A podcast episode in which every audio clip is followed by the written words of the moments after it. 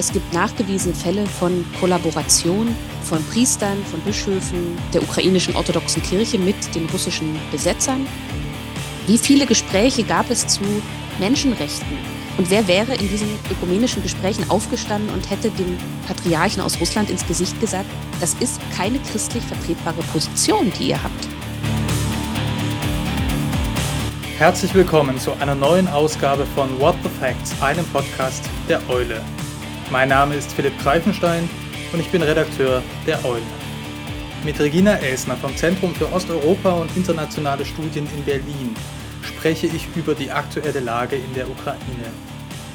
Der Ukraine-Krieg befindet sich in seinem zehnten Monat und die Rolle der Kirchen ist wieder neu in den Fokus der Aufmerksamkeit gerückt. Die ukrainische Regierung geht gegen Kollaborateure vor, die sie in der ukrainisch-orthodoxen Kirche vermutet. Die hat sich erst vor kurzem vom Moskauer Patriarchat distanziert. Regina Elsner ist Expertin für die orthodoxen Kirchen und Friedens- und Konfliktethik. Mit ihr spreche ich über den Streit der Kirchen in der Ukraine, den ökumenischen Dialog mit den ukrainischen orthodoxen Kirchen, mit der russisch-orthodoxen Kirche und über die Positionen, die der Ökumenische Rat der Kirchen, die Evangelische Kirche und der Vatikan in diesem Konflikt beziehen. Kurz vor der Jahreswende bietet diese What the Facts Episode den aktuellen Stand der Dinge. Hi, ich bin Eva. Gemeinsam mit Max und Philipp habe ich 2017 die Eule gegründet, das Magazin für Kirche, Politik und Kultur. Gemeinsam mit unseren AutorInnen machen wir Kirchen- und Religionsnachrichten für eine neue Generation. Dabei brauchen wir deine Unterstützung. Mit einem Eule-Abo bezahlst du den unabhängigen Journalismus der Eule, denn wir werden von keiner Kirche finanziert. Du sorgst dafür, dass wir unsere AutorInnen fair bezahlen können und leistest damit einen Beitrag für die Stimmenvielfalt in den Kirchen. Ab 3 Euro im Monat bist du dabei. Mach mit und schließ jetzt ein Eule-Abo ab. Frau Elsner, vor zwei Wochen haben die ukrainischen Sicherheitsorgane im Kiewer Höhlenkloster eine groß angelegte Razzia durchgeführt. Das Kloster gehört zur ukrainisch-orthodoxen Kirche, die bis vor kurzem ihren Titel noch länger hatte, nämlich ukrainisch-orthodoxe Kirche Moskauer Patriarchat. Die Sicherheitsbehörden vermuteten Waffenlager, Unterstützung von russischen Terroristen, eine Unterstützung der Idee der russischen Welt. Wie groß ist denn die Gefahr, dass in der ukrainisch-orthodoxen Kirche sich russische Agenten verbergen? Also da stecken sehr viele Fragen drin, die ich ähm, versuche ähm, einzeln zu beantworten. Zum einen die, die letzte Frage, wie groß die Gefahr ist, die ist real, diese Gefahr. Es gibt nachgewiesene Fälle von Kollaboration äh, von Priestern, von Bischöfen ähm, der ukrainischen orthodoxen Kirche mit den russischen Besetzern. Äh, das sind allerdings Fälle, die vor allem in den bereits besetzten Gebieten nachgewiesen sind. Also da gibt es tatsächlich Fälle von Bischöfen, die äh, Unterschlupf gewährt haben. Es für die russischen Soldaten. Es gibt Priester, die Stellungen äh, weitergegeben haben und so weiter. Also diese Fälle sind nachgewiesen und äh, es ist tatsächlich so, dass die meisten dieser Bischöfe inzwischen sich auch in Russland befinden und nicht mal mehr auf den besetzten Gebieten. Was das Höhlenkloster angeht, ähm, das ist ja im Zentrum von Kiew. Es ist eins der, der größten Heiligtümer äh, sowohl der ukrainischen Orthodoxie als auch der russischen Orthodoxie. Das hängt mit der gemeinsamen Geschichte zusammen. Aber dieses Kloster hat eine sehr, sehr große symbolische Bedeutung äh, für die Orthodoxie dieser Region, kann man eigentlich so sagen. Und dieses Kloster ist gleichzeitig bekannt dafür, ähm, dass es einen sehr, sehr konservativen Leiter hat, Metropolit äh, Pavlo Lepit, der ist bekannt für seine Verschwörungstheorien und für sehr merkwürdige Ansichten auch zu, zu anderen Themen politischer, gesellschaftlicher Natur. Und es ist allgemein bekannt, dass dieses Kloster besonders äh, russlandfreundlich ist und eine sehr enge Beziehung zu Russland pflegt. Und deswegen ist man auch davon ausgegangen, ähm, dass man dort äh, Hinweise findet auf Kollaboration, dass man dort Materialien findet, äh, die zeigen, beweisen können auch, dass die ukrainische orthodoxe Kirche nach wie vor mit Moskau kooperiert, im engen Kontakt steht und so weiter. Ähm, und das Ganze steht natürlich im Zusammenhang damit, dass dieser Kirche insgesamt seit vielen Jahren schon vorgeworfen wird, äh, sowas wie eine fünfte Kolonne innerhalb der Ukraine zu sein, also russische Interessensvertretung innerhalb der Ukraine zu sein. Und die Klöster sind dafür besonders gut geeignet, weil sie eben immer so ein gewisses Eigenleben führen, weil sie besonders konservativ sind. Und deswegen sucht man da an erster Stelle. Das Kloster hatte jetzt auch diverse Skandale in den letzten Wochen und Monaten.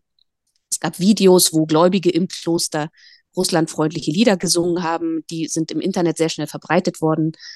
Und das Ganze trifft so ein bisschen auf diese gesellschaftliche Stimmung auch, ähm, dass man diese Kirche general verdächtigt, russische Interessen zu vertreten. Und das trifft eben aufeinander und wird mit dieser Durchsuchung und auch mit den gesetzlichen Maßnahmen jetzt ähm, ja deutlich gemacht, dass die Politik dagegen vorgehen möchte. Es gibt ja äh, in der Ukraine mehrere Kirchen und zwei große orthodoxe Kirchen. Die ukrainisch-orthodoxe Kirche, ehemaliges Moskauer Patriarchat, die mhm. wir gerade erwähnt haben, und die orthodoxe Kirche mhm. der Ukraine unter Metropolit Epiphanius. Mhm. Und denen wird nachgesagt, die hätten Interesse daran, dieses Kloster zu übernehmen. Mhm. Es gibt hier offensichtlich einen Konflikt des, ähm, der aktuellen Regierung mit der ukrainisch-orthodoxen Kirche, aber in diesen Konflikt spielt doch auch die orthodoxe Kirche der Ukraine äh, mit rein, die da selber ein Interesse hat.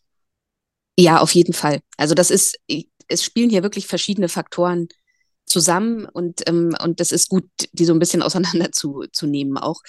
Also dieses, ähm, wie gesagt, das Kloster, das Höhlenkloster hat eine, einen großen Symbolwert für die Orthodoxie der Region. Und in der Ukraine haben wir jetzt diese beiden orthodoxen Kirchen, die sich gegenseitig nicht anerkennen, die aber beide ja jeweils von anderen Kirchen anerkannt sind. Also die kirchenrechtlich äh, ein Recht darauf haben, sich orthodoxe Kirche zu nennen.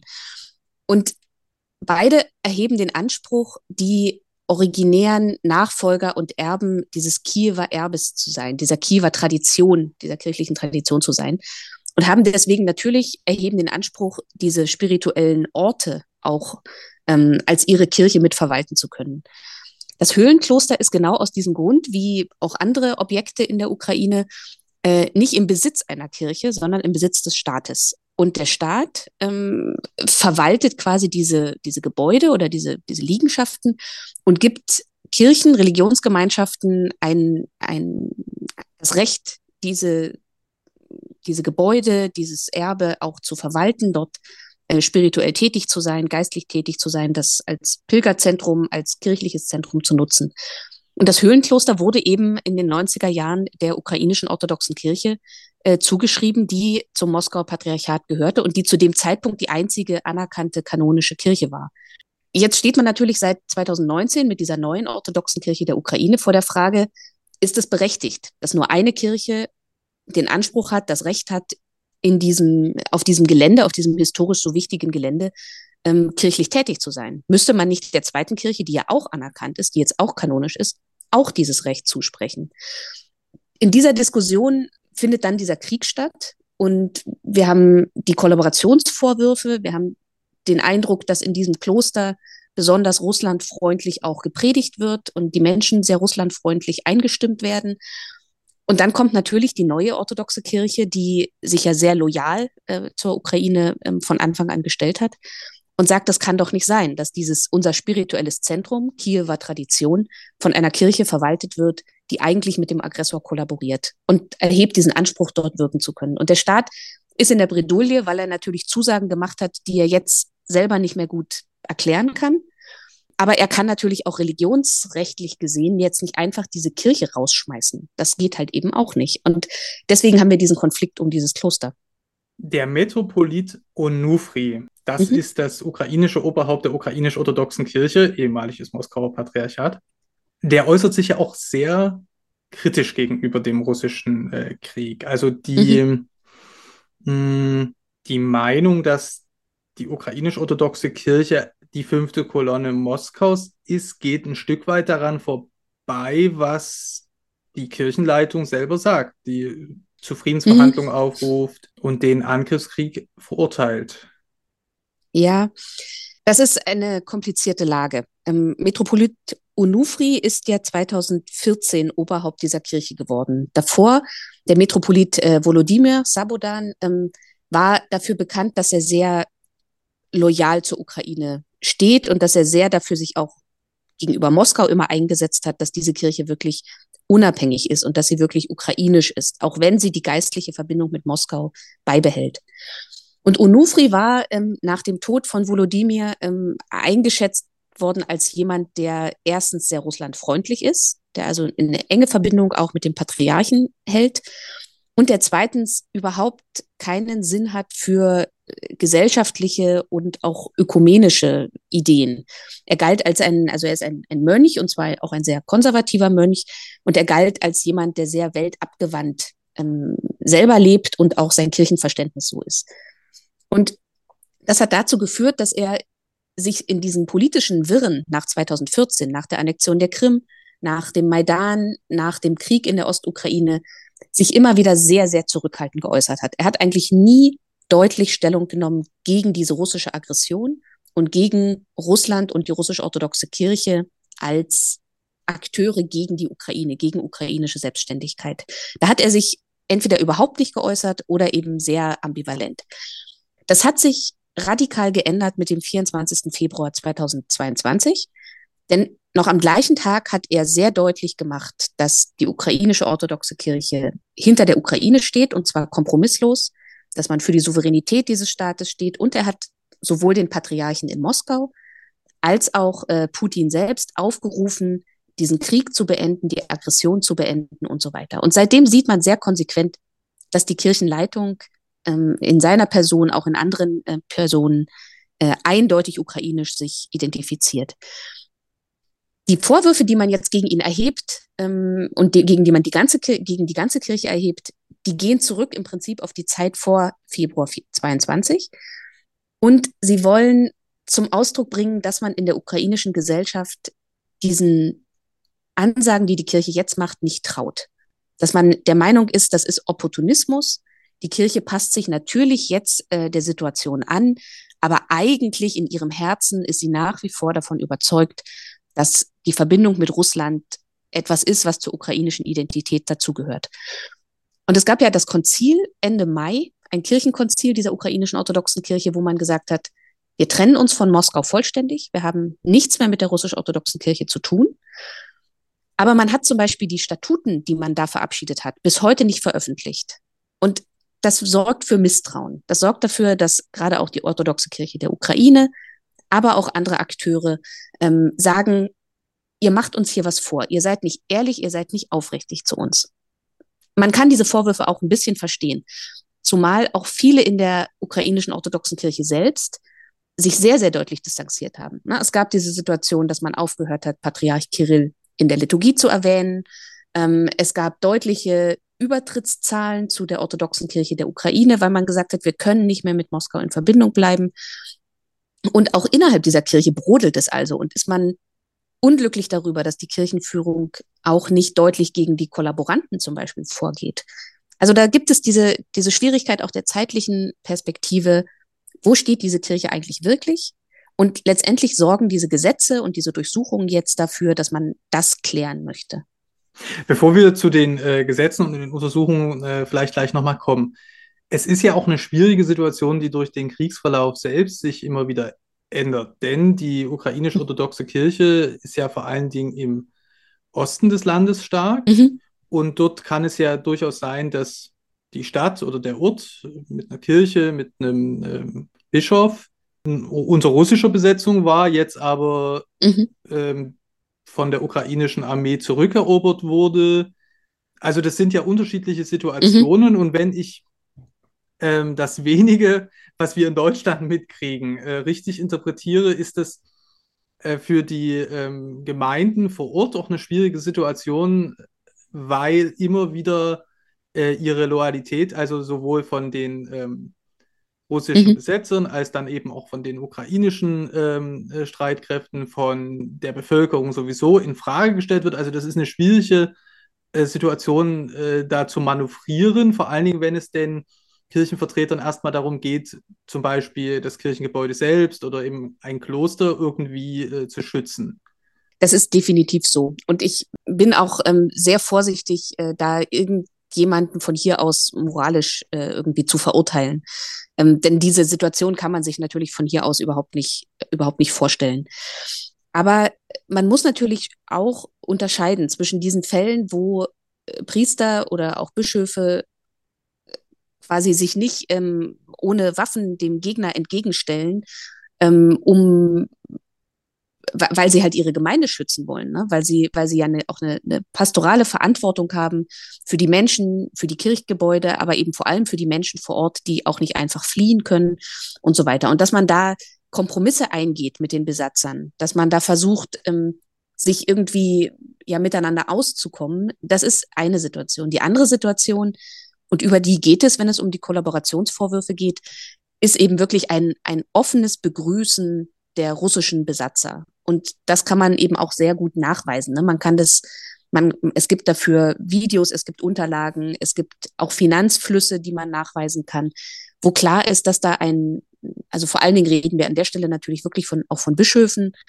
ähm, die, die, die die russischen Besatzer begrüßen und der Meinung sind, das ist das, worauf man spätestens seit acht Jahren, also seit den ersten ähm, Angriffen in der Ostukraine, gewartet hat, dass Russland sich durchsetzt und durchgreift und in die Ukraine kommt und äh, irgendwie die Ukraine wieder, wieder eingemeindet sozusagen.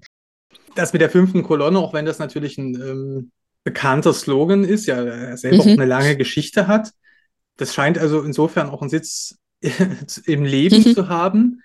Auf der mhm. anderen Seite würde man zu weit gehen, wenn man den Unterschied macht zwischen der, der grundsätzlichen historischen Idee also es gibt diese gemeinsame Geschichte über die Kiewer Rus, über die äh, Taufe der Rus. Ähm, mhm. Und dann gibt es da nochmal eine andere Ebene drüber, nämlich dann die politische Instrumentalisierung dieser ja unzweifelhaft gemeinsamen mhm. Geschichte durch mhm. ähm, Wladimir Putin, äh, durch Kirill, die also in der heutigen Zeit daraus ableiten, dass es eben die eine russische Welt unter auch der politischen Führung Russlands äh, geben sollte lohnt sich die Differenzierung oder, oder muss man im Grunde genommen jeden, der von der Kiefer Rus spricht und von der gemeinsamen Geschichte unter Generalverdacht stellen?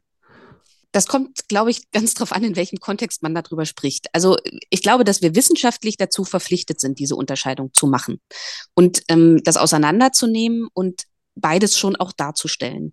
Man kommt um diese gemeinsame Geschichte nicht drumrum. Das ist ja, also es ist eine Tatsache und es ist ähm, und es ist eigentlich, wenn man sich auch die, die Orthodoxie und orthodoxe Diskussionen der letzten Jahrzehnte anschaut, ist die Idee dahinter ja durchaus etwas, was die orthodoxe Kirche selber anstrebt, dass nämlich die geistliche Gemeinschaft nicht von nationalen Grenzen irgendwie beschränkt wird. Und die Orthodoxie, die Weltorthodoxie hat ja ein Problem damit, dass Kirchen sich an nationale Grenzen binden mit diesem Prinzip der Autokephalie und den diversen Problemen, die daraus erwachsen, den Konflikten, die bei der Entstehung jeweils entstehen. Da ist ja die Ukraine und Russland ist ja kein Einzelfall. Also dieses Thema, eine geistliche Gemeinschaft zu haben, die äh, nationale Grenzen nicht in Betracht zieht oder die sie als sekundär betrachtet, das ist theologisch sicher eine sehr lohnenswerte Idee, an der man weiter theologisch und, und, und so weiter eben weiterarbeiten muss und kann. Aber natürlich ist die politische Instrumentalisierung dieser Gemeinschaft ein, ein riesiges Problem.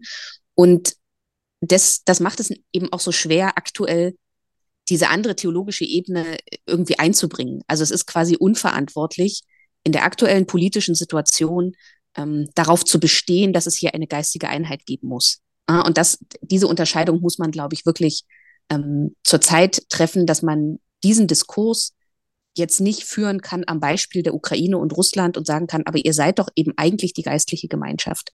Das ist etwas, worüber man hoffentlich in 20 oder 30 Jahren in einem Versöhnungsprozess zwischen den beiden Gesellschaften wieder reden wird können.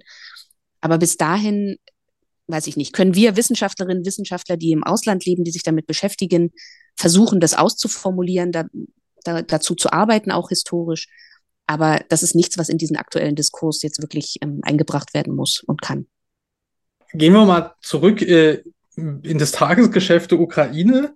Da kann man den Eindruck bekommen, dass das mit der Religionsfreiheit eine schwierige Sache ist. Nicht nur was die ukrainisch-orthodoxe Kirche angeht, sondern natürlich in einem weiteren Sinne auch. Also die ukrainische Regierung hat natürlich ein legitimes Sicherheitsinteresse mhm. der Einmischung Moskaus da irgendwie entgegenzutreten. Auf der anderen Seite kann man sich eben fragen, naja, geht es nicht auch zu weit? Greift es nicht zu weit in die Rechte mhm. jetzt zunächst erstmal der ukrainisch-orthodoxen Kirche ein, aber wird dann nicht auch ein Exempel gesetzt, was die Einmischung in interne Angelegenheiten von Religionsgemeinschaften mhm. angeht, mhm. die ja eigentlich einer, ne, wir sagen ja so schön, einer liberalen Demokratie nicht angemessen sind.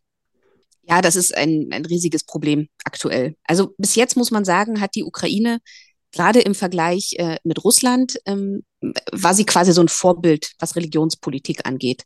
Also sowohl die Ukraine selbst als auch ne, Wissenschaftlerinnen, Wissenschaftler haben immer wieder gelobt, wie gut die Ukraine es hinbekommt, religiöse Vielfalt zu schützen, zu wahren und, und auch gesetzlich eben einen, einen sicheren Rahmen zu schaffen, dass es keine eben auch keine politische Instrumentalisierung dieser Frage geben kann. Denn alle Präsidenten haben irgendwie versucht, zumindest eine orthodoxe Kirche jeweils zu nutzen für ihre Politik in der Geschichte der unabhängigen Ukraine. Aber es ist keinem wirklich gelungen, weil es immer wieder Mechanismen gab, das auszugleichen. Und das, was wir jetzt erleben, äh, ist definitiv eine Gefahr für diese ja schon rechtliche Tradition, könnte man schon fast sagen. Und es ist eine sehr, ein sehr feiner Grad, den Zelensky und seine Regierung da jetzt gehen müssen, denn sie haben natürlich die Pflicht, vorzugehen gegen äh, Kollaboration. Und das, äh, ne, das streitet auch wirklich niemand ab, den ich, den ich sehen kann. Aber man muss eben aufpassen, dass es nicht äh, zu pauschalen Urteilen kommt. Und der, ähm, der gesellschaftliche Diskurs ist so äh, aggressiv im Verhältnis zur ukrainischen orthodoxen Kirche aktuell, dass natürlich jedes dieser, dieser Vorgehen jetzt, dieser Durchsuchungen und auch der Ergebnisse, die davon publik gemacht werden, sofort aufgegriffen wird und in dieses große Narrativ der fünften Kolonne eingewebt wird. Ne? Wir haben es euch ja schon immer gesagt und natürlich finden sie da Millionen von Euro und Dollar in diesen Klöstern. Man würde in den Klöstern der orthodoxen Kirche der Ukraine wahrscheinlich genauso viel Geld finden und so weiter. Ne? Es wird halt jetzt nicht durchsucht und es gibt keinen Anlass, diese Kirchen zu durchsuchen. Also es gibt dann eben diese, diese falsche Balance und dieses Vorgehen hat eine große Gefahr, wenn es schon nicht rechtlich jetzt irgendwas ähm, in der Religionsfreiheit stört, in den Gesetzen, dass es zumindest äh, die gesellschaftliche Stimmung weiter anheizt. Und das ist natürlich genauso problematisch. Wem nutzt das denn? Also ich hatte den Eindruck mhm. gewonnen, mhm. wir sind jetzt im zehnten Monat ähm, dieses äh, russischen Angriffskrieges gegen die gesamte Ukraine. Und mein Eindruck war der, dass es also in in den ersten sieben, acht, fast neun Monaten eigentlich relativ wenig um diese Kirchen ging, während sie jetzt in den letzten Wochen doch verstärkt in die Aufmerksamkeit äh, auch der, der Nachrichten mhm. wieder gekommen mhm. äh, sind durch die Maßnahmen der ukrainischen Regierung. Also wem nutzt denn das? Ich hatte eher den Eindruck, dass äh, hatte eher das Potenzial, ja, die Bevölkerung wieder in Aufregung zu versetzen, die das, die Eintracht äh, eigentlich zu stören. Denn es ist ja so, mhm. die ukrainisch-orthodoxe Kirche ist die Mitgliederstärkere äh, dieser mhm. beiden orthodoxen Kirchen. Ich glaube, dass äh, Zelensky oder die politische Elite sehr genau beobachten, wie die gesellschaftliche Stimmung gerade tickt. Und es gibt Umfragen, die in den letzten Monaten gezeigt haben, dass immer mehr Menschen in der Bevölkerung der Meinung sind, man müsse diese Kirche des der man immer noch vorwirft, zum Moskauer Patriarchat zu gehören, man müsse diese Kirche verbieten oder man müsse sie einschränken. Und dann gab es eben mehrfach solche Skandale.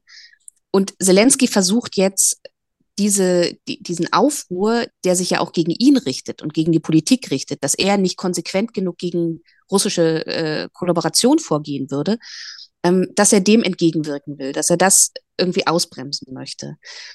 Aber äh, Sie haben natürlich recht, gleichzeitig nutzt diese ganze Kampagne in meiner Wahrnehmung in erster Linie Russland, muss man sagen. Also die russische Propaganda springt sofort darauf an. Die russische orthodoxe Kirche hat sofort neue Argumente in ihrem, in ihrer Darstellung, dass in der Ukraine Religionsfreiheit missachtet wird. Und wenn man jetzt eben nicht, nicht wirklich ganz genau aufpasst, wie man diese Gesetze ähm, auslegt, dann wird Russland mit diesem Vorwurf am Ende auch noch recht haben, dass man nämlich sich selbst an die eigenen Gesetze zur Religionsfreiheit nicht, nicht hält.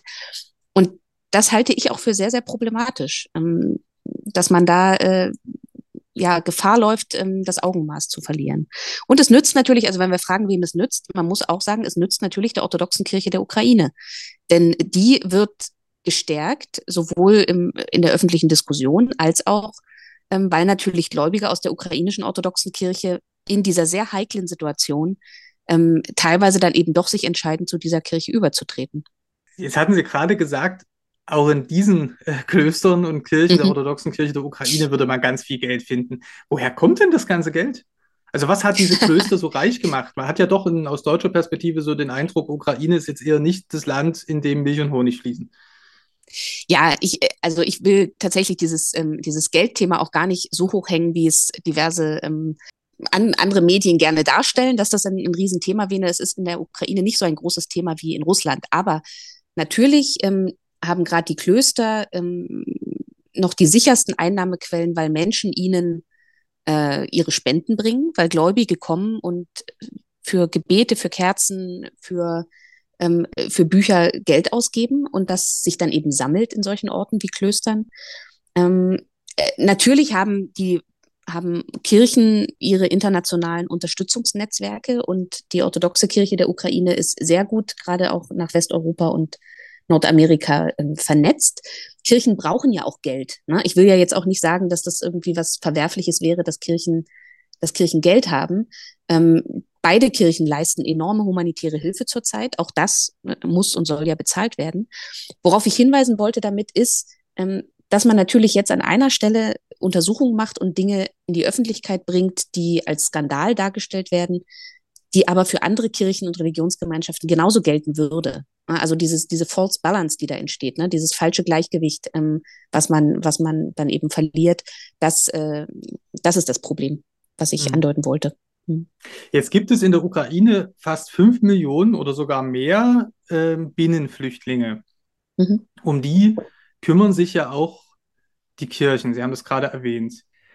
Arbeiten da die beiden großen orthodoxen Kirchen zusammen oder ist selbst bei, bei der Hilfe für die Menschen im Land äh, das spürbar, dass man sich da nicht über den Weg traut?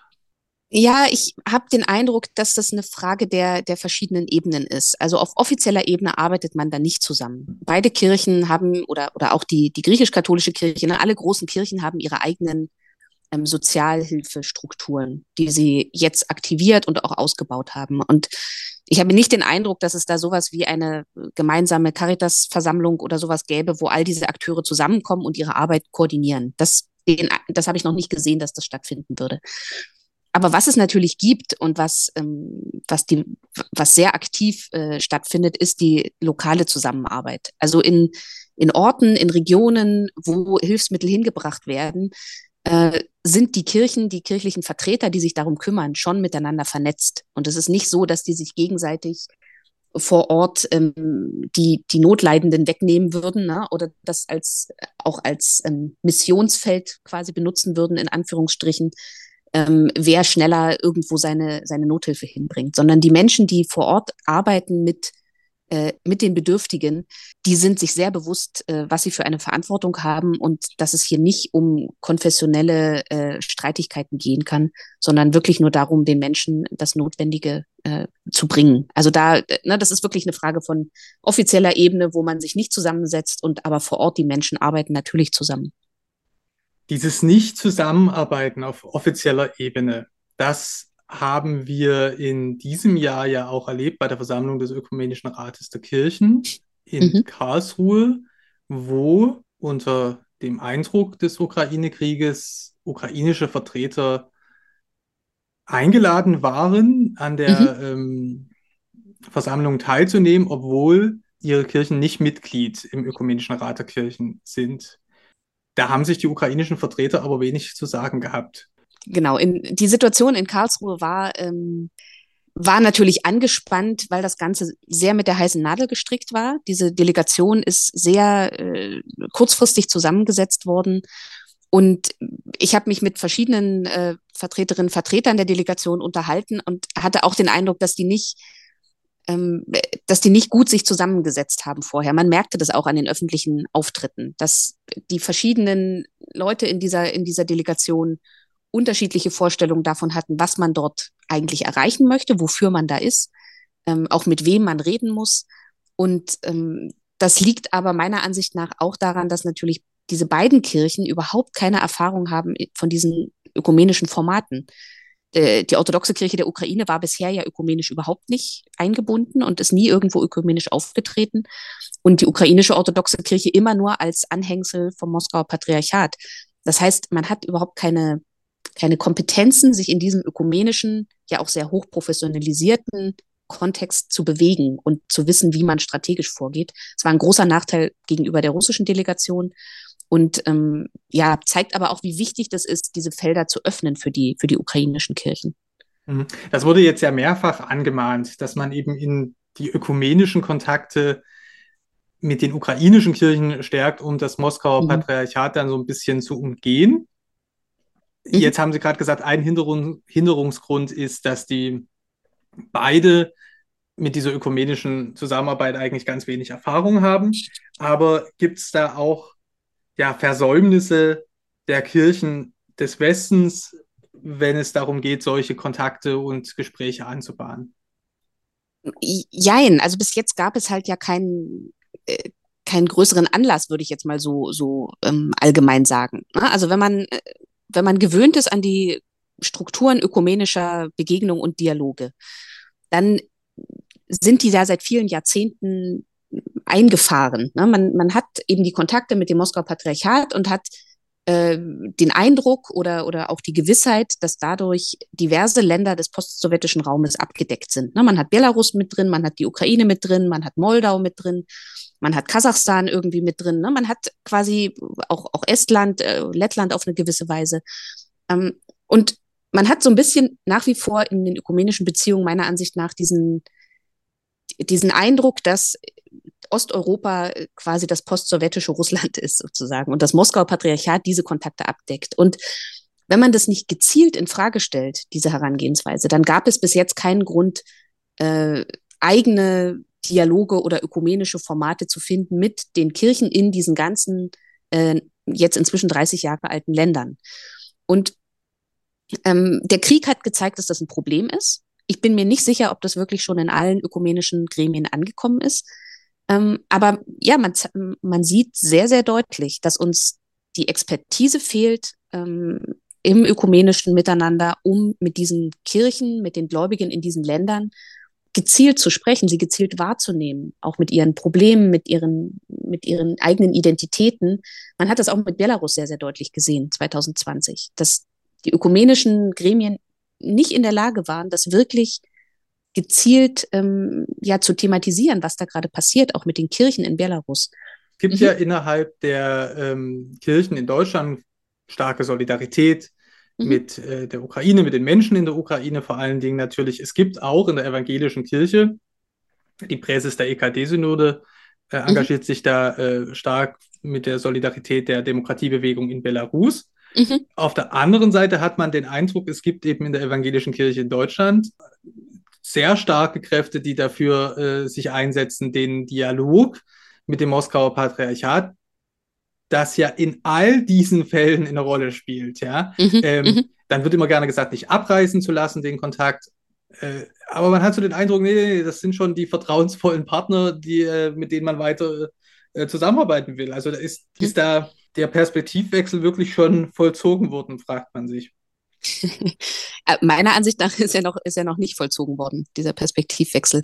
Ähm, und also es, das ist schon auch ein Problem von, von zwei Seiten. Ne? Man, man muss auch sagen, dass äh, die, die orthodoxen Kirchen zumindest in diesen, in diesen Ländern ökumenisch einfach auch sehr, sehr zurückhaltend sind. Ne? Also Metropolit Onufri ist dafür bekannt, dass er, dass er die Ökumene nicht, äh, nicht unterstützt und dass er eigentlich ein Antiökumeniker ist.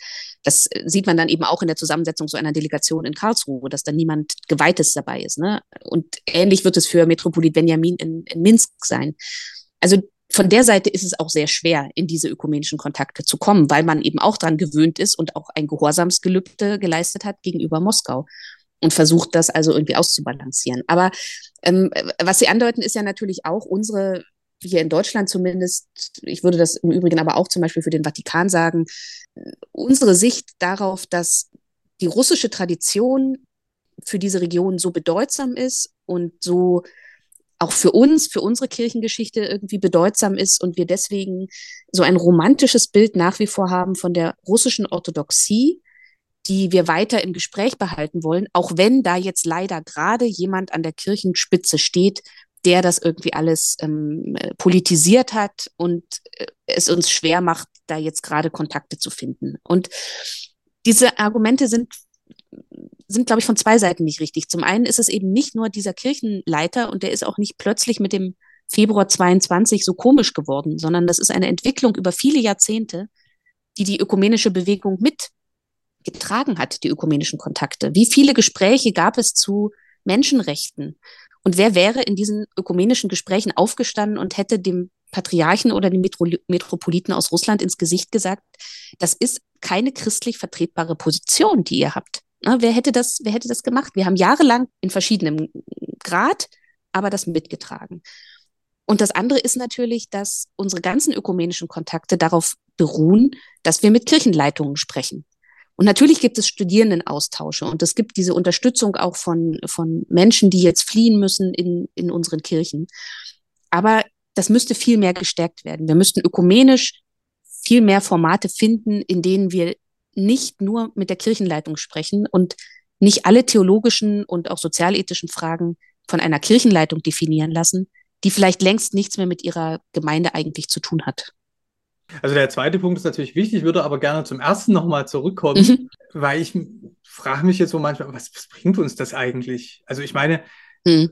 Es gibt einfach Leute, die sagen, oh, Ökumene ist für mich in meinem Glauben ein total wichtiger Punkt und äh, wir sollen alle eins sein, äh, steht ja schon im Neuen Testament und ganz wichtig. Aber jetzt mal so real kirchenpolitisch, was soll uns das Moskauer Patriarchat überhaupt angehen? Man wertet die mit dem Dialog äh, auf, aber mir ist überhaupt nicht klar, worin jetzt der Nutz bestünde für die evangelische Kirche in Deutschland. Ja, beim Vatikan mhm. mhm. Scheint mir das anders zu sein, weil man ja einfach mhm. gemeinsame mhm. Interessen hat und ähm, mhm. also nie einfach nur gemeinsame politische Interessen, die ja in den letzten Monaten auch schon besprochen mhm. wurden, sondern einfach auch das große Interesse ja von Papst Franziskus da ist, irgendwie mit der ähm, Orthodoxie äh, sich gut zu stellen. Aber bei der evangelischen Kirche denke ich immer so, was, also hm. was haben wir eigentlich davon? Ja, ja ähm, ich habe auch den Eindruck, dass es ein Problem der, ähm, ja, auch der, der Gewichtung ist und na, also ich finde schon, es wichtig im ökumenischen Gespräch äh, eben auch nicht nur nach den Katholiken zu gucken, jetzt mal aus evangelischer Perspektive gesprochen, sondern Ökumene ist eben die, das ganze Christentum. Und da gehören die Orthodoxen dazu und da muss man intensive Dialoge auch mit, mit den orthodoxen Kirchen führen.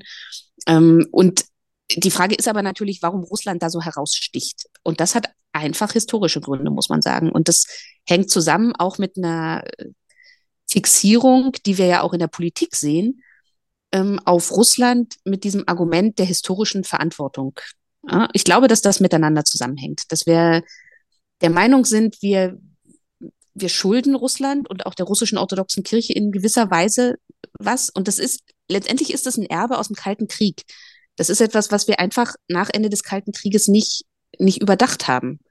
Ob das nach wie vor eine Berechtigung hat, mit dieser Kirche äh, so intensiv im Gespräch ähm, zu bleiben und mit anderen es eben nicht zu tun. Also das ist ja auch immer das Problem. Man kann ja weiter mit der russisch-orthodoxen Kirche reden. Die Frage ist, warum man nur mit ihr spricht. Mhm. Und, na, ne, und, und ich habe den Eindruck, da, da ist so ein bisschen eine unaufgearbeitete arbeitete, ja, Verantwortungsidee ähm, dahinter, dass man mit dieser Kirche äh, sich besonders bemühen muss, weil wir ja eben auch eine deutsche Verantwortung haben, ähm, hier die Zivilgesellschaft, man nimmt ja die Kirche auch immer noch als Zivilgesellschaft wahr in Russland, einzubringen in die Diskussion, sichtbar zu machen und, ähm, und im Gespräch zu behalten. Sie sind ja wissenschaftliche Mitarbeiterin am Zentrum für Osteuropa und internationale Studien. Mhm. Ich will die Linse noch ein bisschen rausschieben, äh, noch ein bisschen rauszoomen. Äh, ähm, das Erbe des Kalten Krieges, das hat mich gerade ähm, nachdenklich gestimmt es mhm. ist ja doch so, dass wir in den Kirchenleitungen der osteuropäischen Kirchen, orthodox, evangelisch, lutherisch, äh, auch in den katholischen äh, Bistümern, wir haben es mhm. da mit einer Reihe von kalten Kriegern zu tun, von denen man mhm. einfach den Eindruck hat, die sind aus dem Mindset wir sind Kirche in einer äh, Minderheitenposition, in einer mhm. kulturkämpferischen Gegenüber zur Mehrheitsgesellschaft, da sind die nie rausgekommen. Mhm. Was heißt nie rausgekommen? Ich äh, bin ehrlich gesagt. Es sind 30 Jahre. Also ich meine, äh, ich bin ja. ein großer Freund zu sagen, Dialog ja, und allem drum ja. und dran, aber dann muss man natürlich das Gegenüber auch ernst nehmen und sagen, 30 Jahre sind ja eine lange Zeit. Mhm. Und ähm, äh, dieses, diese deutsche Haltung des, äh, des Bemutterns äh, hat mhm. ja auch eine, bringt ja für diese Kirchen auch eine gewisse Bequemlichkeit mit sich, zu sagen, ah, na ja, wir können schon auf die Rücksicht äh, unserer deutschen Gesprächspartner, sowohl katholisch mhm. als auch evangelisch, äh, mhm. können wir doch schon zählen, denn die haben äh, Mitleid mit uns, wir sind ja ganz klein und wir sind arm und, und, ne, und dann kommt eigentlich mhm. fast immer in allen Texten ähm, sofort irgendwo äh, dieser Bezug auf, ja, wir haben ja diese schwierige Geschichte während äh, der Sowjetzeit. Also das ist ja auch ein Merkmal postsozialistischer ähm, Länder. Das ist ja in der DDR nicht anders gewesen. Also man wird ja auch in, der, ja. in, der, in den Kirchen in äh, Ostdeutschland äh, Leute ähm, reichlich erleben, die auf diese mhm. Diktaturerfahrung rekurrieren. Ja? Mhm. Die Frage mhm. ist halt nur, hat das nach 30 Jahren vielleicht irgendwo auch ein bisschen an, an Erklärungskraft verloren für das, was gerade der Fall ist? Ja, äh, auf jeden Fall.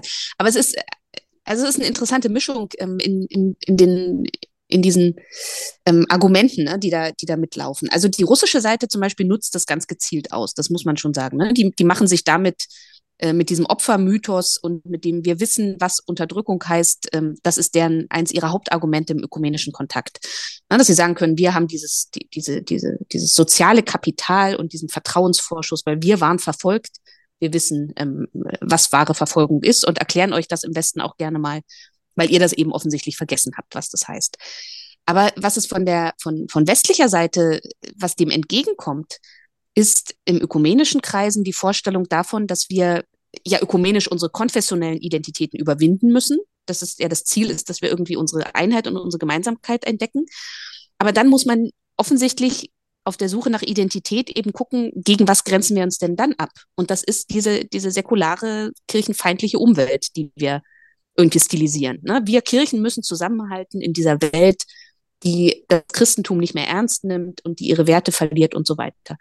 Und das kommt sich halt fantastisch entgegen, ne? dass die die osteuropäische Kirche, beziehungsweise vor allem natürlich die russisch-orthodoxe Kirche, aber auch, Sie haben schon recht, ne, auch im, im katholischen Diskurs findet man das und im evangelischen wahrscheinlich auch, ähm, dass man so dieses Gefühl hat, wir, wir müssen zusammenhalten und die osteuropäischen Kirchen haben auch eine gewisse Erfahrung, was das angeht, sich so zu wehren gegen, gegen ein atheistisches Umfeld.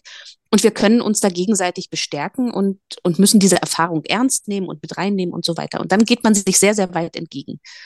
Und das hilft natürlich auch bei diesem ganzen ähm, konservativen Diskurs, dass man da sagt, wir sind eigentlich die, die hier noch die, die wahren christlichen Werte, europäischen Werte, sagt man ja dann auch gerne, eigentlich noch aufrechterhalten. Und dafür brauchen wir auch die orthodoxen Kirchen, weil die uns daran erinnern, was eigentlich wirklich unsere abendländischen Werte sind.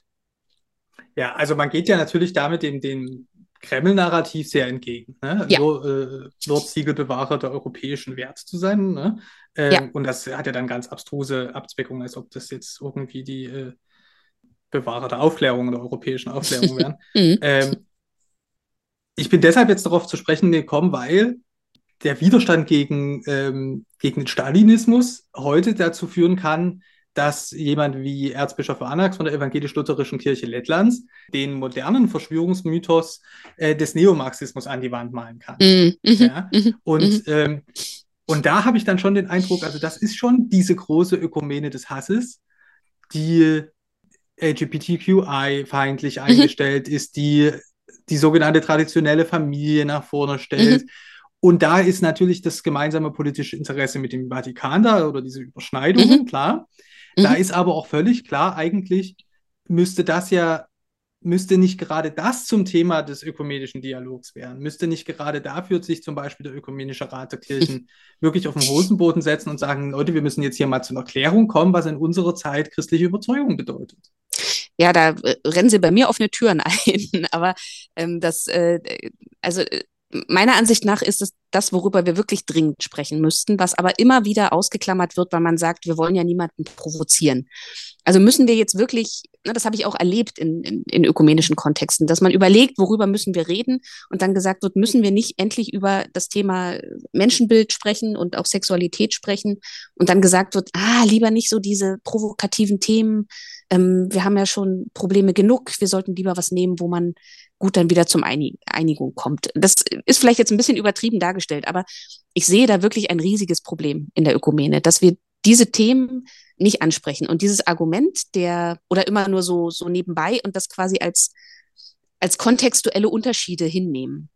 Wir haben natürlich sowohl beim ÖAK als auch beim Vatikan immer wieder das Argument, wir sind eine weltweite Gemeinschaft. Wir haben sehr viele Kirchen des Südens, die ähnliche Probleme eben haben und die das auch als Provokation ansehen würden, wenn man da jetzt irgendwie so offensiv vorwärts geht mit dem Thema.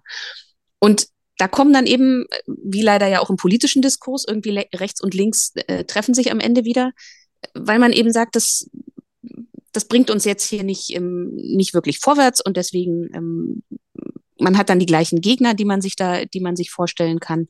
Und es geht natürlich äh, auf Kosten auch einem, einer christlichen Unterstützung der Menschenrechte, das muss man auch sagen, aber eben auch der Fähigkeit, überhaupt miteinander weiterzureden. Was nützen okay, uns aber die? jetzt könnte man ja hm. sagen, wenn jetzt die mhm. Kirchen des Westens müssen sich ja, also es wäre jetzt nett, es würde meinem Glaubensbild entsprechen, mhm. wenn sie sich für LGBTQI-Rechte in Russland oder mhm. auch in äh, afrikanischen Ländern einsetzen. Aber mhm. damit wäre natürlich auch eine gewisse Unehrlichkeit verbunden. Ne? Also, ja. Wir sind jetzt irgendwie ja. der Meinung, dass das mhm. wichtig ist. Ja. Ähm, man könnte natürlich umgekehrt auch anerkennen, es gibt halt beide Teile der weltweiten Christenheit. Der überwältigende Teil äh, denkt da einfach anders als die Kirchen in Westeuropa und einige in den USA das, da habe ich ein gewisses Verständnis dafür zu sagen, wir sind jetzt nicht die zivilgesellschaftliche Kraft, die das jetzt progressiv weltweit äh, nach vorne treibt. Ja, obwohl das mhm, natürlich mhm. Teil von Menschenrechtsdiskursen mhm. äh, ist. Okay. Dann müsste man ja aber im Umkehrschluss sagen, okay, worüber wollen die Kirchen des Südens zum Beispiel reden? Die wollen zum Beispiel über die Folgen äh, ja. des Klimawandels sprechen. Äh, da habe ich jetzt bisher nicht den Eindruck gewonnen, dass das jetzt zum Beispiel für die mhm. Orthodoxie mhm. ein Thema wäre. Also auf jeden Fall nicht für die Orthodoxie in Osteuropa. also ich, ähm, ich habe generell den Eindruck, dass diese ganzen ähm, sozialethischen Themen, über, über die wir reden und über die wir meiner Ansicht nach wirklich mehr reden müssen, gerade auch ökumenisch, dass die aber ökumenisch immer wieder an den Rand gedrängt werden als nicht so richtig theologisch. Und eigentlich will man ja theologisch weitersprechen miteinander. Und, ähm, und und das ist wirklich ein, ein Problem, was man beobachten kann in diesen, in allen offiziellen Dialogen, aber auch in, in den weniger offiziellen ähm, Treffen, die es gibt. Dass man an diesen Themen, dass die immer so abgleiten, weil man sagt, das ist alles wichtig, aber äh, dann sagt man, das ist kontextuell gebunden oder man sagt, das ist, ähm, ihr kommt mit euren kolonialistischen Ideen oder so, ne? Und dann wird es immer wieder abgebogen, gerade im Gespräch mit, den, mit, mit, mit der osteuropäischen Orthodoxie. Also ich war neulich eingeladen zu einem Gespräch vom, über diese vatikanische Initiative Theologie von den Rändern her zu betreiben, die ja, was ja so ein Thema von Papst Franziskus ist. Und die haben Umfragen in der ganzen Welt gemacht, bei Gläubigen in der ganzen Welt, worüber sie sprechen möchten, was sie als, als wirklich Anliegen auch im kirchlichen Diskurs haben. Und da fehlt Osteuropa einfach komplett. Da gibt es keine Gespräche, es gab keine Interviews in Osteuropa zu, diesem zu diesen Thematiken. Und das heißt, man ist schon auch ein bisschen bevormundend, aber wenn man eben sagt, äh, das ist für die gerade nicht relevant und natürlich haben die irgendwie andere Themen, letztendlich haben sie ja aber die gleichen Themen wie wir. Und vielleicht äh, wäre es unsere Verantwortung, eben dann doch die auf den Tisch zu bringen. Aber ja, ja oder, also ich, oder zumindest, wenn man sagt, wir können die nie auf den Tisch legen, dann ist die Frage, wer bezahlt denn äh, die Rechnung? Also wer bezahlt denn für den Tisch? ja. Also ich kann ja verstehen, dass man sagt, das können wir jetzt, oder da, da gibt es kein Interesse, kein gemeinsames Interesse äh, mit der russisch-orthodoxen Kirche, diese Themen zu besprechen, aber das, wie gesagt, betrifft ja auch andere mhm. Kirchen in Osteuropa. Mhm. Dann stellt sich mir aber die Frage, warum man traditionelle Beziehungen, auch Geldzahlungen, Unterstützung einfach so weiterlaufen lässt, obwohl mhm. man doch weiß, dass man damit im Grunde genommen die nicht gesprächbereite Gegenseite stärkt die russisch-orthodoxe Kirche ist ja auch darum eine reiche Kirche, weil sie Unterstützung bekommt. Mhm. Von Rechtsextremen aus äh, Europa und aus den USA, aber es gibt mhm. auch äh, Geldtransfers von westeuropäischen Kirchen Mhm. Und es gibt natürlich den, den katholisch-orthodoxen äh, Transfer. Ja, also äh, ich bin keine Expertin, was die Finanzflüsse angeht, aber ich weiß natürlich auch aus meiner Arbeit im, in, in der Caritas zum Beispiel, dass ja das Argument auch immer ist oder auch im, im Studienaustausch weiß ich das, äh, das Argument ist ja immer, man stärkt durch diese Finanzen gerade auch Leute und Initiativen, die nicht diesem offiziellen Mainstream entsprechen. Na, dieses Argument ist auch immer nicht ganz von der Hand zu weisen. Ne? Man versucht halt wirklich Leute zu fördern, die, die dann diese, diese Ideen und die, die Perspektiven einbringen in den eigenen Kirchen, Kirchendiskurs. Und es ist schon die Frage, ob man das, ob man das sein lassen muss, nur weil die, nur weil die Kirchenleitung ähm, eben der Meinung ist, dass sie bestimmte Themen irgendwie nicht, nicht diskutiert. Es gibt ja Initiativen, die sich mit diesen Themen auch beschäftigen in den osteuropäischen Kirchen. Aber die Frage ist halt immer, hat das wirklich eine Auswirkung? Aber das ist eine grundsätzliche Frage der, auch der Entwicklungszusammenarbeit, muss man ja sagen. Ja, dass man Gelder reinsteckt in Sachen, wo man hofft, dass sie irgendwann in 10 oder 20 Jahren aufgehen, aber vielleicht tun sie es nicht. Gehen wir mal von 10 oder 20 Jahren einen Schritt zurück. Wir stehen jetzt mhm. vor der Jahreswende im Grunde genommen und es ist, braucht wenig Fantasie, zwei Monate in die Zukunft zu denken zum Jahrestag des 24. Februars.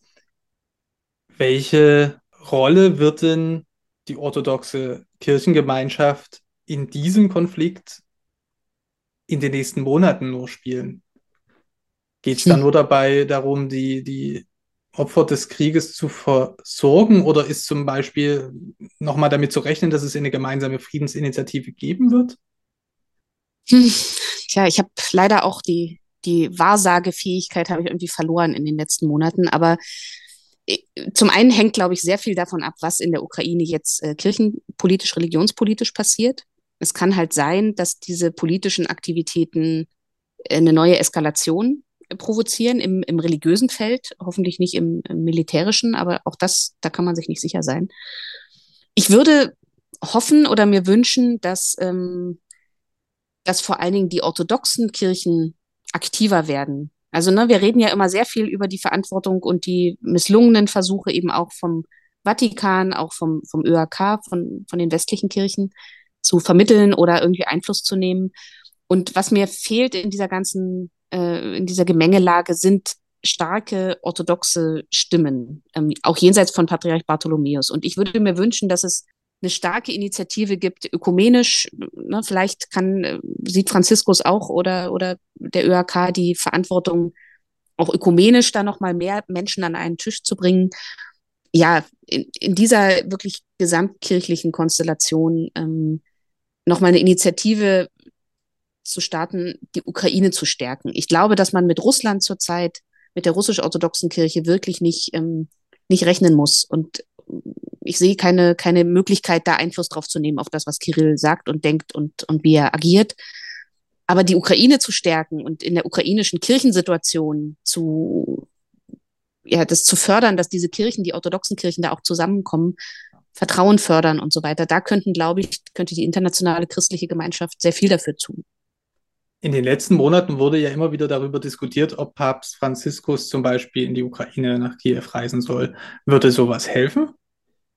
Ah, die Frage ist natürlich immer wem. Also es würde, ich bin nach wie vor der Meinung, das bin ich jetzt auch wirklich schon fast zehn Monate, ähm, dass der, ähm, dass ein Besuch von Papst Franziskus in Kiew den ukrainischen Gläubigen und überhaupt der ukrainischen Bevölkerung sehr helfen würde als als geistliche Unterstützung in, in ihrem Kampf. Ich glaube, für die wäre das wirklich ein, ein wichtiges Zeichen. Es wird aber nichts am Kriegsverlauf ändern und es wird sicher auch nichts äh, in der Beziehung zur russisch-orthodoxen Kirche oder, oder zu Russland ändern. Also es ist so ein bisschen die Frage, was, was möchte man bewirken im Vatikan und wo hat man eigentlich wirklich ähm, ein Einflusspotenzial? Und wenn man das realistisch einschätzt und abwägt gegeneinander und dann sagt, man will jetzt der Ukraine auch nochmal deutlich machen, dass man auf ihrer Seite steht, dann wäre so ein Besuch sicher sinnvoll. Sie haben in den letzten Monaten ja häufiger kritisiert, dass so halbherzige Sachen oder eben auf Dialog, beiderseitigen Dialog ausgerichtete Sachen dann eben doch in der Gefahr stehen, vom Moskauer Patriarchat propagandistisch mhm. genutzt zu werden. Also könnte eine Verhaltensänderung des Vatikan schon darin bestehen, einfach mal nichts zu sagen. ja. Das fällt ja, ja dem Papst sehr schwer. Ja, Also ich kann das Eben, als lutherischer ja. Christ ja sagen, aber es ist ja wirklich äh, erstaunlich. Äh, wir wissen nicht, ob das an der neuen Mediengesellschaft liegt. Es geht ja kaum eine Woche ins Land, ohne dass Papst Franziskus zu irgendeinem Thema der Welt irgendwas ausplappert. Ja, ja, und also man muss ihm zugutehalten, dass er wirklich jetzt auch konsequent seit diesem, seit Februar immer wieder auch der Ukraine, äh, zur Ukraine spricht und äh, das zusagt, das ist schon finde ich auch bemerkenswert, dass das äh, im Unterschied zu der generellen Medienlandschaft äh, nicht nachlässt. Ne? Also dass diese Solidaritätsbekundungen mit der Ukraine, die sind sehr, sehr präsent. Aber warum er sich immer wieder hinreißen lässt, ähm, äh, der, der russischen Seite äh, quasi Bälle zuzuspielen, das kann ich auch nicht wirklich nachvollziehen. Es sind eben auch wirklich meiner Ansicht nach ähm, katastrophale Dinge dabei, so wie die, diese rassistischen Aussagen über die russischen Ethnien, die besonders äh, brutal sein würden in diesem Krieg. Das äh, ist unfassbar meiner Ansicht nach und ähm, ist viel zu wenig thematisiert worden, auch in meiner Ansicht. Aber äh, klar, wir warten auf die Weihnachtsbotschaft, ne? auf freundliche Grüße an meinen lieben Bruder Kirill in Moskau zum Weihnachtsfest. Und das ist schwierig, klar fühlt man sich als Kirche irgendwie ähm, verpflichtet, den Glaubensbrüdern äh, Botschaften zu schicken zu, zu den christlichen Feiertagen. Aber natürlich wird es Moskau immer wieder für sich auslegen. Und ähm, wenn man das nicht einbezieht, dann hat man wirklich auch nach diesen zehn Monaten noch nichts gelernt. So was ähnliches, wenngleich würde ich vermuten, weniger wichtig, gab es ja im Verhältnis des ÖRK mit dem Moskauer Patriarchat, nämlich den Besuch einer ÖRK-Delegation vor mhm. kurzem mhm. in Moskau, wo dann das Moskauer Patriarchat sich auch bemüht hat zu sagen, ja, wir haben zwar, äh, ne, wir haben große Einigkeit über alles hergestellt. Mhm, mh. ähm, und man aber so als Beobachter aus der Entfernung das Gefühl hatte, naja, ähm, wenn man über das, was, was schwierig ist, nicht redet, äh, kann man mhm. natürlich äh, Einigkeit herstellen. Ja. Ja, das, also das Kommuniqué, was, äh, was der ÖAK danach veröffentlicht hat, mit einer Beschreibung, was dort passiert ist und auch das Interview von, von Johann Sauker, von dem Generalsekretär, äh, zu, der, zu diesem Treffen, äh, sind meiner Ansicht nach ähm, ja auch, auch medial tatsächlich eine, eine Katastrophe. Ne? Denn man gibt Moskau, man gibt Patriarch Kirill, der seit, der, der seit Monaten offen diesen Krieg legitimiert, die Gelegenheit aller Welt zu sagen, dass er natürlich für einen gerechten Frieden ist. Na, wie, wie will man das jemals zusammenbringen mit all dem, was mit dem Segen der Kirche in diesen Monaten passiert ist? Das ist wirklich hochproblematisch meiner Ansicht nach und ist ähm, sehr schwer, das, das ökumenisch eben auch theologisch irgendwie wieder, wieder einzufangen, den, den Schaden, den man mit solchen Stellungnahmen anrichtet ihm, ihm, so eine Bühne zu bieten dafür. Das ist meiner war Ansicht das, nach unverantwortlich. Hm? War das jetzt ein Abschiedsgeschenk des ja äh, rumänisch-orthodoxen ähm, ÖRK? Ich, ich, ich weiß, dass, dass, äh, dass Johann Sauker sich sehr, äh, ja, sich ist quasi auch zum persönlichen Ziel gemacht hat, die, die orthodoxen Kirchen in dieser sehr, sehr schwierigen Situation irgendwie zusammenzuhalten und auch im ÖAK zu halten, ähm, eben auch diese, diese Ausschlussdebatten irgendwie in den Griff zu bekommen und da ja auch mit dem Gegenwind, den er da erlebt hat, umzugehen. Und deswegen ist er eben auch nach Moskau gereist, aber auch in einer Reihe mit anderen Reisen in andere Kriegsgebiete, also ohne jetzt diesem Krieg ein, eine besondere Priorität tatsächlich auch zu geben. Ich kann mir schon vorstellen, dass er dass er die Probleme angesprochen hat in Moskau und dass er das versucht hat, deutlich zu machen. Aber dann wird eben auch in den Kommuniqués ja sehr offen gesagt, ähm, Patriarch Kirill reagierte mit Unverständnis und dann hat äh, Johann Sauker ihm erklärt, dass Leute Zitate von Kirill aus dem Zusammenhang reißen würden, um ihm vorzuwerfen, er wäre für diesen Krieg. Und das heißt, er bietet ihm wirklich äh, quasi die, die, die Vorlage dafür, sich rauszureden, dass er eigentlich diesen Krieg nicht unterstützt. Und ich weiß nicht, was, ob der ÖAK, ob das wirklich ein Abschiedsgeschenk ist ähm, oder, oder nicht eben irgendwie auch eine, eine Zeitbombe, die er da dem ÖAK reingelegt hat. Ähm, weil das, ja, weil das in der Zukunft sehr, sehr schwer ähm, damit umzugehen sein wird, mit solchen Aussagen. Hm. Vielleicht daher zum Schluss noch mal ein wenig zum ÖRK. Da gab es die Vollversammlung in Karlsruhe. Die nächste ist erst noch Jahre hin. Es ist wahrscheinlich, dass wir zwischendurch relativ selten über den ÖRK reden werden. Mhm. Denn obwohl der gerne auch mal als Weltkirchenrat bezeichnet wird, so eine große Bedeutung für die Christen in Deutschland mhm. hat er eigentlich nicht. Jetzt wird es, deshalb Abschiedsgeschenk, einen neuen Generalsekretär mhm. geben, ja, ab der Jahreswende aus Südafrika. und der ehemalige EKD-Ratsvorsitzende und äh, jetzige noch Landesbischof der Bayerischen Landeskirche, Heinrich Bedford Strom, mhm. im Zentralausschuss des ÖRK jetzt Chef. Mhm. Ähm, was soll sich denn oder was wird sich denn wahrscheinlich dadurch ändern? Mit Blick auf Osteuropa, auf die Kirchen in Osteuropa, mit Blick auf die Orthodoxie. So ein bisschen vom, aus dem Bauchgefühl gesprochen, weil ich darüber jetzt systematisch noch nicht wirklich nachgedacht habe. Ich habe den Eindruck von dem, was wir in den letzten Monaten gesehen haben, dass das nicht wirklich etwas ändern wird an der aktuellen Haltung des ÖRK zu Russland, zur russisch-orthodoxen Kirche, zur Orthodoxie vielleicht auch, auch insgesamt. Also beide Personen, die Sie angesprochen haben, jetzt sind, ähm, haben sich bereits geäußert, ja auch mit einer sehr ja, versöhnenden Haltung, würde ich jetzt mal sagen, oder einer sehr, sehr brückenbauenden Haltung in Richtung Russland. Dass man sagt, man will auf jeden Fall weiter im Gespräch bleiben, man darf hier nicht so forsch vorgehen. Heinrich Bedford Strom hat deutlich auch äh, gemacht, dass ihm zum Beispiel die Rede von Herrn Steinmeier in Karlsruhe nicht gut gefallen hat, dass er eben auch es problematisch findet, ähm, diese Frage, die Kirchenfrage so zu politisieren. Und das deutet meiner Ansicht nach alles darauf hin, dass wir hier nicht mit irgendwelchen großen Schritten zu rechnen haben. Ganz im Gegenteil vermute ich, dadurch, dass eben auch ähm, jetzt die starke orthodoxe Stimme in der Führung ähm, erstmal wieder fehlt, dass die Orthodoxie eher in den Hintergrund treten wird und dass es dass eher Themen des globalen Südens äh, auf die Tagesordnung treten werden, was, was berechtigt ist, ne, was ich überhaupt nicht kritisch anfragen möchte. Ähm, aber für die Orthodoxie, für die orthodoxen Kirchen heißt es, ähm, dass sie, glaube ich, jetzt nicht die Priorität ähm, des ÖAKs sein werden mit all ihren Prä Themen und Problemen. Vielen Dank für das Gespräch. Sehr gerne.